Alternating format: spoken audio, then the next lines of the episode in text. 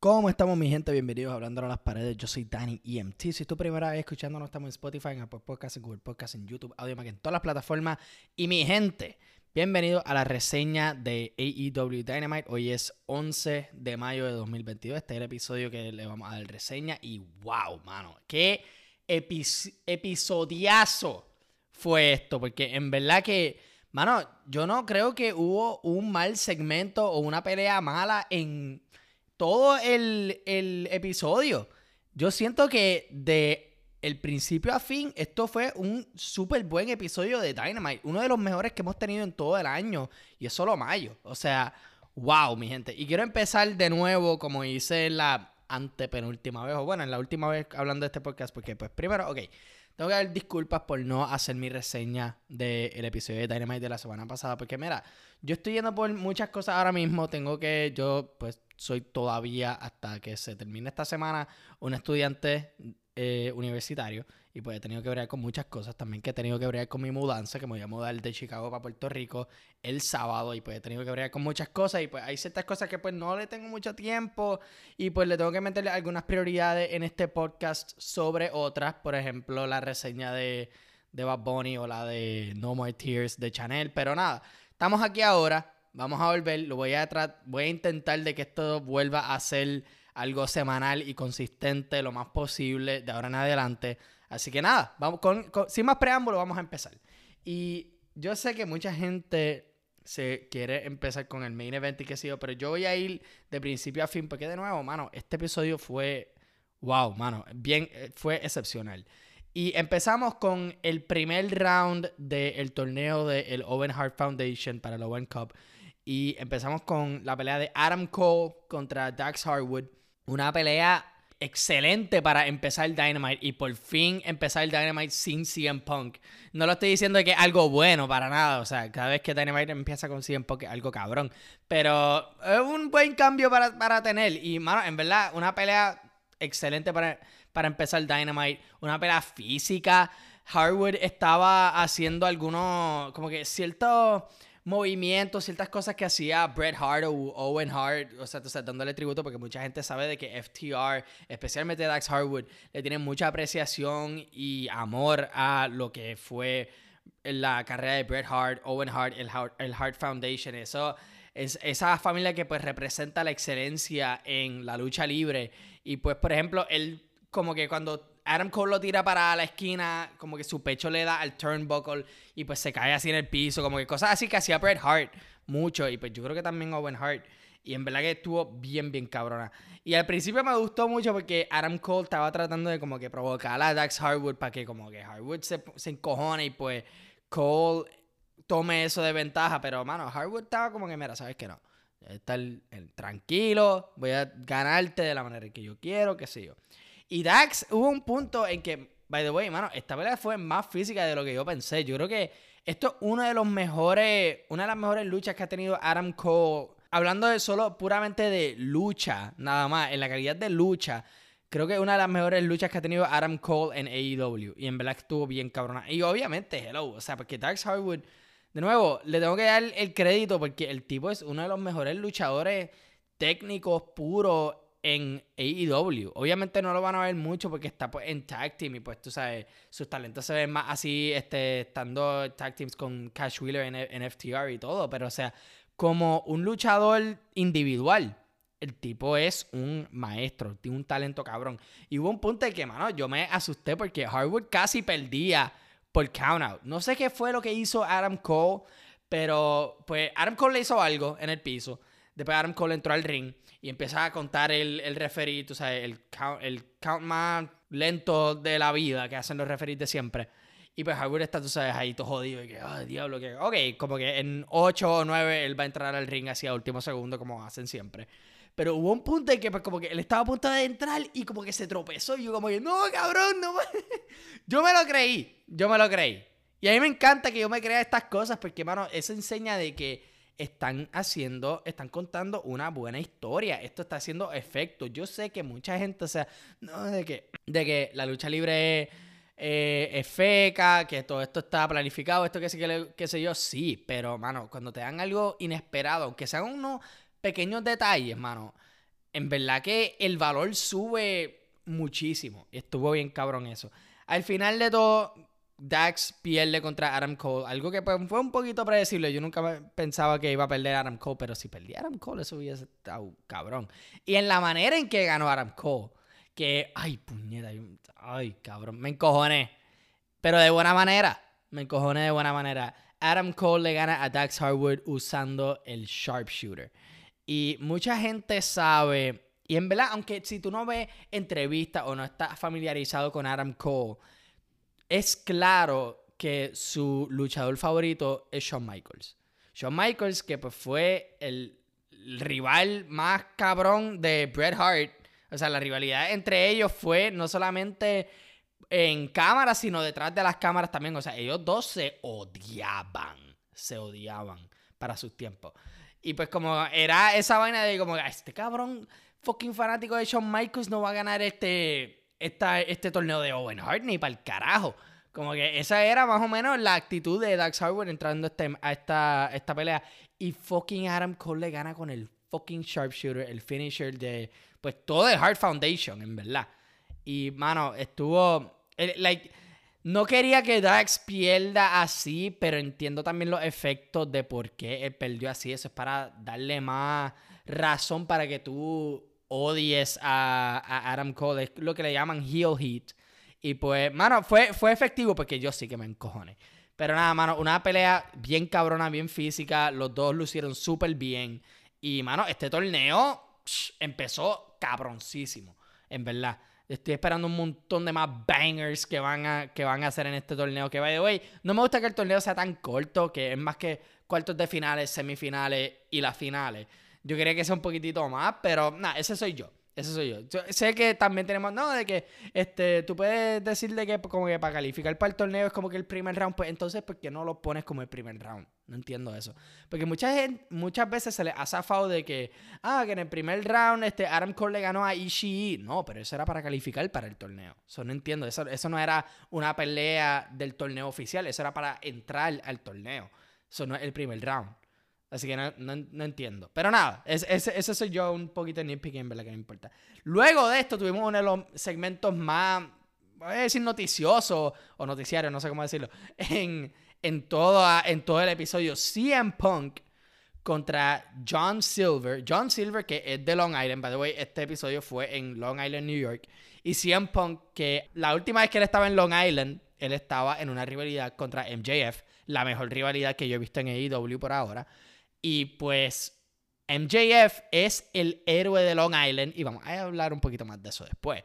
Pero básicamente en, Long Island MJF es como Bret Hart en Canadá. O sea, es... No importa lo que esté haciendo fuera de Long Island o que sí o que, ahí él es el héroe, el bueno, el protagonista.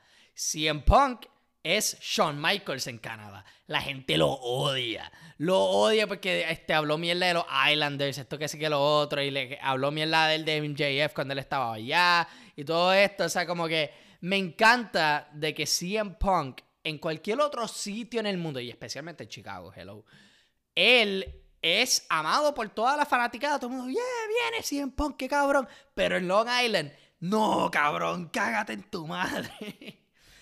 Y antes de esta pelea, antes de que salga CM Punk, salió Hangman y estuvo en, en, commentary. Y pues sale CM Punk y CM Punk sale con una jersey de los Islanders, el equipo de hockey de, de Long Island. Y yo no veo hockey, pero entiendo de que los Islanders son una mierda. Y pues él estuvo ahí para joderlo. Y con la jersey de un jugador que no sé, maybe se, se fue en free agency o lo tradearon o algo. Yo no sé, pero que me imagino que ese jugador no es tan amado en Long Island. Y salió con la jersey de él. Y me encanta eso porque, bueno, estamos viendo a lo que la gente está diciendo que es heel CM Punk. CM Punk como el malo. Y en verdad, tengo que hablar un poquito del segmento que tuvo Hangman la semana pasada, que pues, aunque no le di reseña a ese episodio, sí lo vi. Pues Hangman estaba hablando. Lo que mucha gente estaba esperando es que Hangman iba a decir: Mira, que yo respeto a CM Punk, que vamos a tener esta lucha en Double or Nothing, va a estar cabrona y que el mejor hombre va a ganar. No, él dijo: Cabrón, yo no te voy a, yo no te voy a dar la mano, yo te voy a destruir. Y mucha gente estaba pensando de que, ah, so Hangman es el malo No, eso no es. Es que yo siento que Hangman, y esta es la historia en mi, en mi interpretación, y lo que yo creo que es la intención de AEW. Hangman ha ido contra luchadores que son, mano, top tier, con la excepción de Lance Archer. Pero top tier. Tuvo que ganarle a Kenny Omega para el título. Luego tuvo que ir directamente contra Brian Danielson, argumentablemente el mejor luchador en la historia. Después tuvo que ir contra Lance Archer, que pues esa, esa historia fue medio mierda, pero la lucha estuvo cool y pues tú sabes, fue un deathmatch. Estuvo cabrón. Tuvo que ir después dos veces contra Adam Cole, un nombre grande. Y ahora le toca a CM Punk. O sea, las defensas que ha tenido Hangman, la gente contra, contra Hangman ha tenido que ir.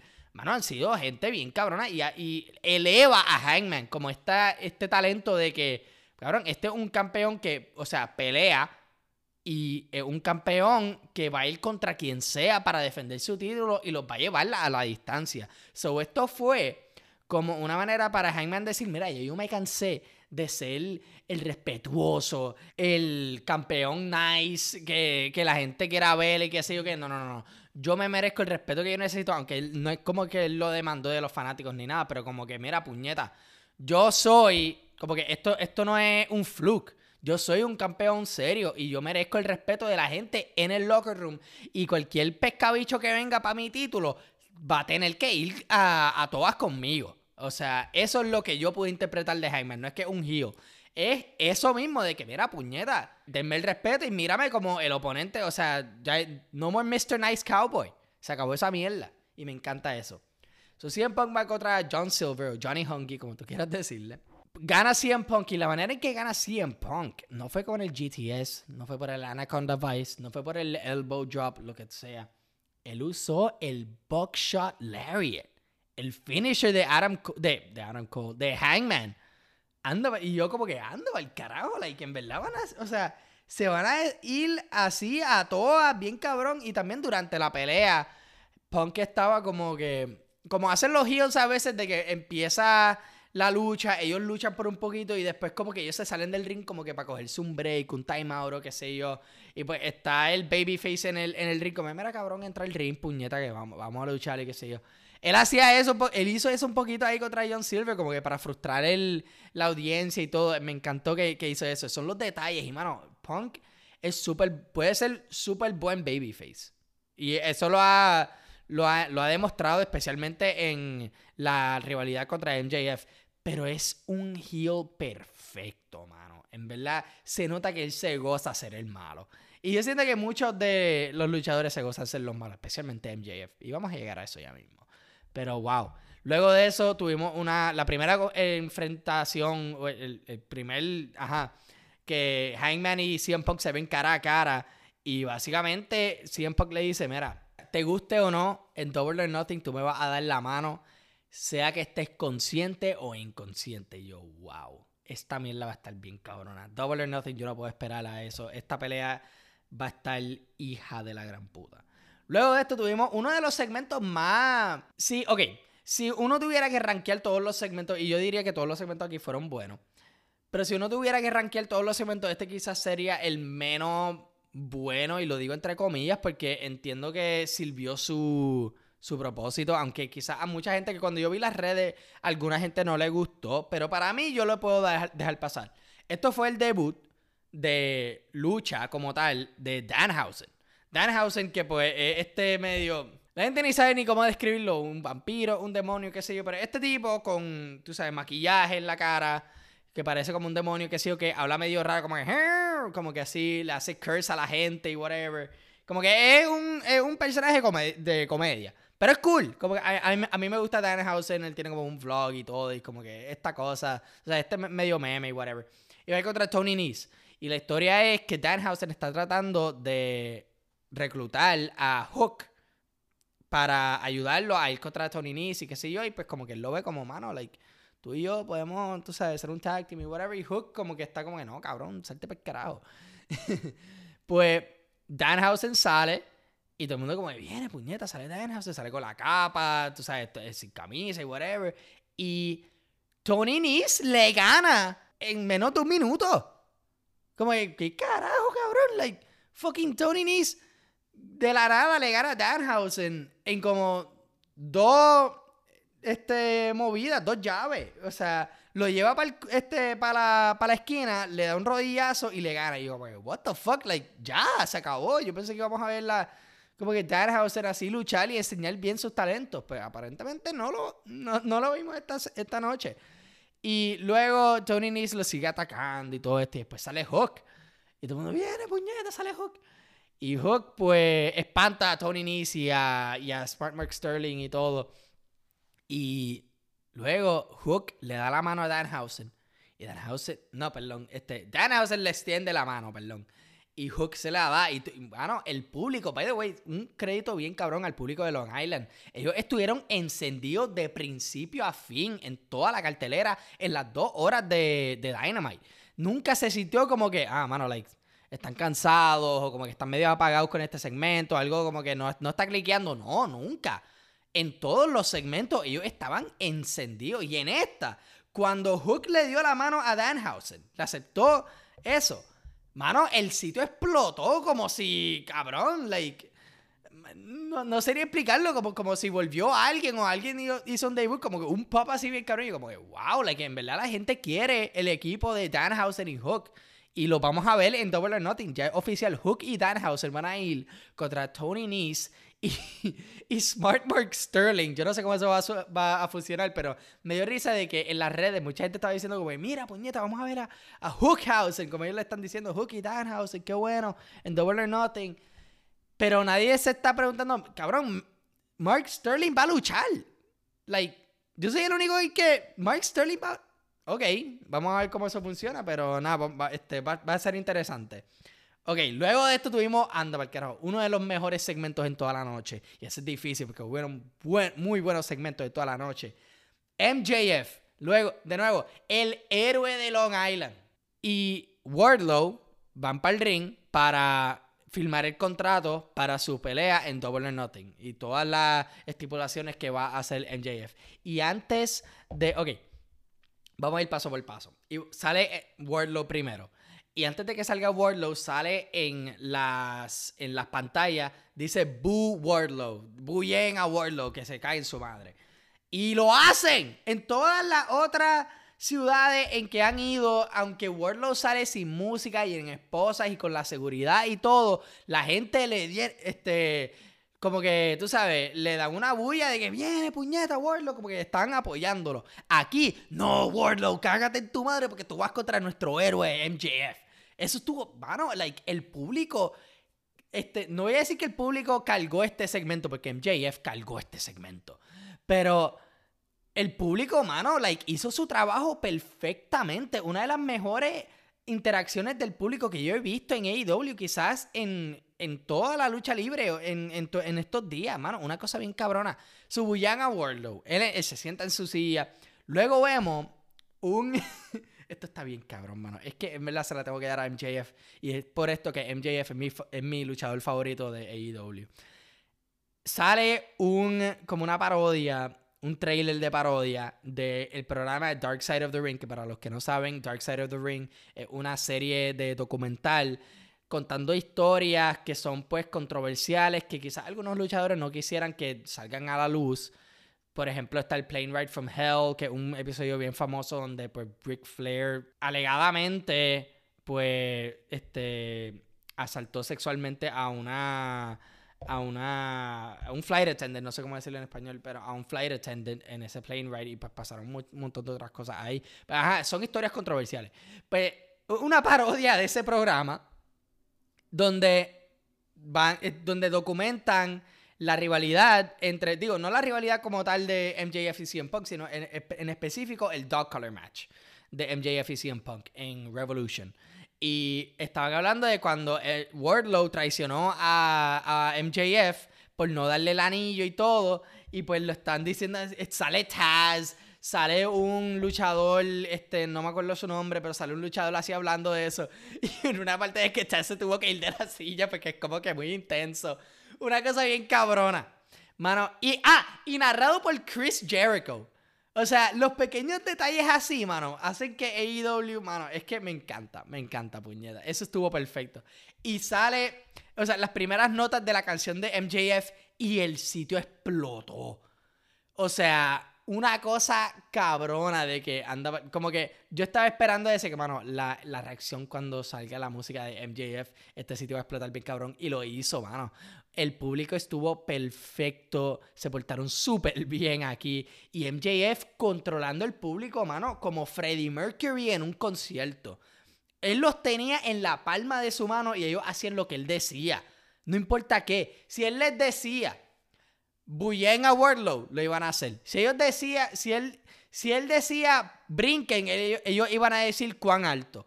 O sea, una cosa hija de puta que yo no he visto en mi vida de que un heel en cualquier otro sitio del mundo es un héroe en su ciudad y controla a la gente de su ciudad en una manera tan, o sea, mano, no sé ni explicarlo. Estuvo bien cabrón como lo hizo. Y básicamente las estipulaciones, Wardlow va a ir antes de ir contra MJF, va a ir contra Sean Spears en un Steel Cage match. Yo creo que va, no sé si es la semana que viene o la semana antes de Double or Nothing, no sé. Donde el referee va a ser MJF. Y si gana Wardlow, que me imagino que va a ganar, va a ir contra MJF en Double or Nothing. Pero si pierde Wardlow en Double or Nothing, no puede firmar ningún contrato con AEW. Acuérdense que Wardlow está contratado, o sea, en Kayfabe, está contratado a MJF, no AEW. So no está en, o sea, no le paga AEW MJF. Y pues si gana, pues eh, MJF lo suelta de su contrato.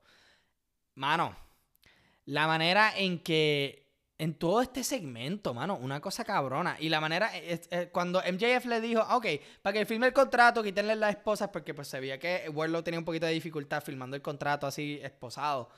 Y pues le quitaron la esposa, firmó el contrato y como todo el mundo iba a predecir, pues empezó a atacar toda la seguridad para llegar a donde MJF. Y casi coge a MJF y le da un powerbomb. O sea, lo tenía así, ready para darle el powerbomb, pero se sale MJF So, coge a Mark Sterling y le da el powerbomb por la mesa, una cosa cabrona, mano. Ese segmento estuvo perfecto, me encantó. Todo el mundo hizo su trabajo perfectamente, el público, todo, mano. Chef's Kiss, súper cabrón. Luego de eso tuvimos a Jungle Boy contra Ricky Starks para el FTW Championship. Y gana Ricky Starks en una pelea par de, par de sólida. Estuvo cool, como nada así bien de, de, de puñeta, pero, o sea, par de sólida. Ricky Starks es un talento bien cabrón. Yo quiero que le den un push, hijo de puta. Él debe ser el TNT Champion, por lo menos. O sea, el tipo es un Future World Champion. Me encanta. Ricky Starks tiene el paquete entero. Puede luchar, puede hablar, tiene carisma, tiene de todo. Tiene un look bien cabrón. O sea, el tipo es el paquete entero. Y Jungle Boy, pues se está viendo de que quizás Christian, puede que sí, puede que no, lo traicione. Vamos a ver. Porque luego de este match, ok, la manera en que ganó Ricky Starks, sale Swerve como para. Creo que su intención era para distraer a Ricky Starks para que él pierda. Pero lo que sucedió fue de que sale el referee a pelear contra Swerve, de que mira, ¿por qué carajo tú estás acá afuera? ¿Qué sigue carajo? Y Jungle Boy está como que pineando a Ricky Starks, pero pues obviamente no hay un referee para contar. Y pues lo distrae y pues básicamente le cuesta el FTW Championship a, a Jungle Boy. Pues obviamente sale Christian y y Luchasaurus, sale Powerhouse Hobbs y todo, y todo el mundo está encojonado y que mira, qué puñeta, qué carajo está pasando, whatever. Y pues sale este Keith Lee y está con Swerve y todo. Y mano, si tenemos un triple threat tag team match en Double or Nothing entre Keith Lee y Swerve, Jungle Boy y Luchasaurus y Ricky Starks y Powerhouse Hobbs, eso quizás pueda. Eso puede robarse el show. Yo estoy o sea, yo me atrevo a decirlo. Eso puede robarse el show. Y, y eso lo estoy diciendo con Hangman y... Ok, ok. Ahora que lo estoy pensando con Hangman y CM Punk en la cartelera, puede ser difícil. Pero puede ser una de las mejores luchas en toda la noche. Puedo decir eso por lo menos. Puede ser una de las mejores luchas en toda la noche. Mano, aquí hay mucha, mucho potencial para varias historias.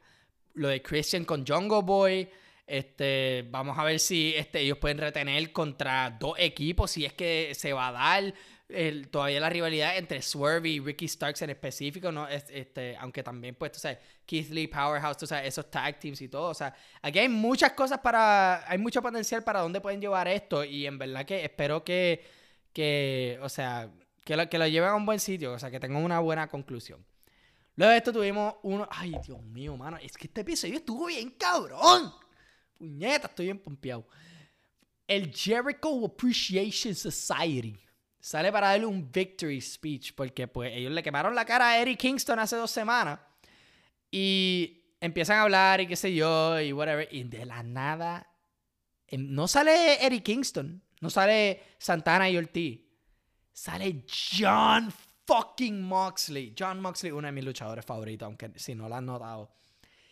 Sale y yo, ah, viene, like, o sea, no te estoy mintiendo, no estoy exagerando cuando yo digo de que yo me paré del sofá y dije, viene puñeta, Moxley, puñeta.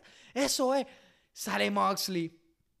Y viene Jericho, ah, Moxley, pues yo no sé qué carajo tú estás acá afuera si son cinco de nosotros y eres tú. De la nada sale el resto del Blackpool Combat Club, el mejor, la mejor facción en la historia de, de lucha libre, cáguense en sus madres.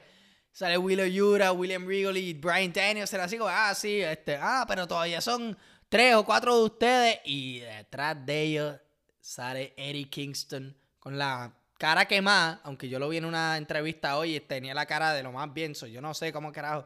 Vi, se curó y después se volvió a quemar. Yo no sé cómo carajo. Pero, sale Eddie Kingston y Santana y Ortiz detrás. Y ahora es un 6 contra 5. O 7 contra 5 si cuentas a William Regal. Porque William Regal le dio, una, le dio un puño a Jericho. Y, mano, anda por carajo. Blood and Guts. Eso es lo único que voy a decir. Blood and Guts. Hazlo ahora, por favor. No me importa si es 6 contra 5. Yo no sé si el Jericho Appreciation Society este, traiga a alguien más. Lo pueden hacer, no importa que se joda, pero, mano, fucking Blood and Guts, por favor. Eddie Kingston, Santana y Ortiz y el Blackpool Combat Club contra el Jericho Appreciation Society y cualquier otra persona que ellos traigan. No sé a quién, en verdad que no me viene a nadie a la mente ahora mismo porque estoy, mano, tengo que ir rápido en esto. Pero, mano, sí, puñeta. Like, ya me cansé de que el Jericho, o sea, la rivalidad ha sido buena entre Jericho Appreciation Society, Eddie Kingston y Santana y Ortiz.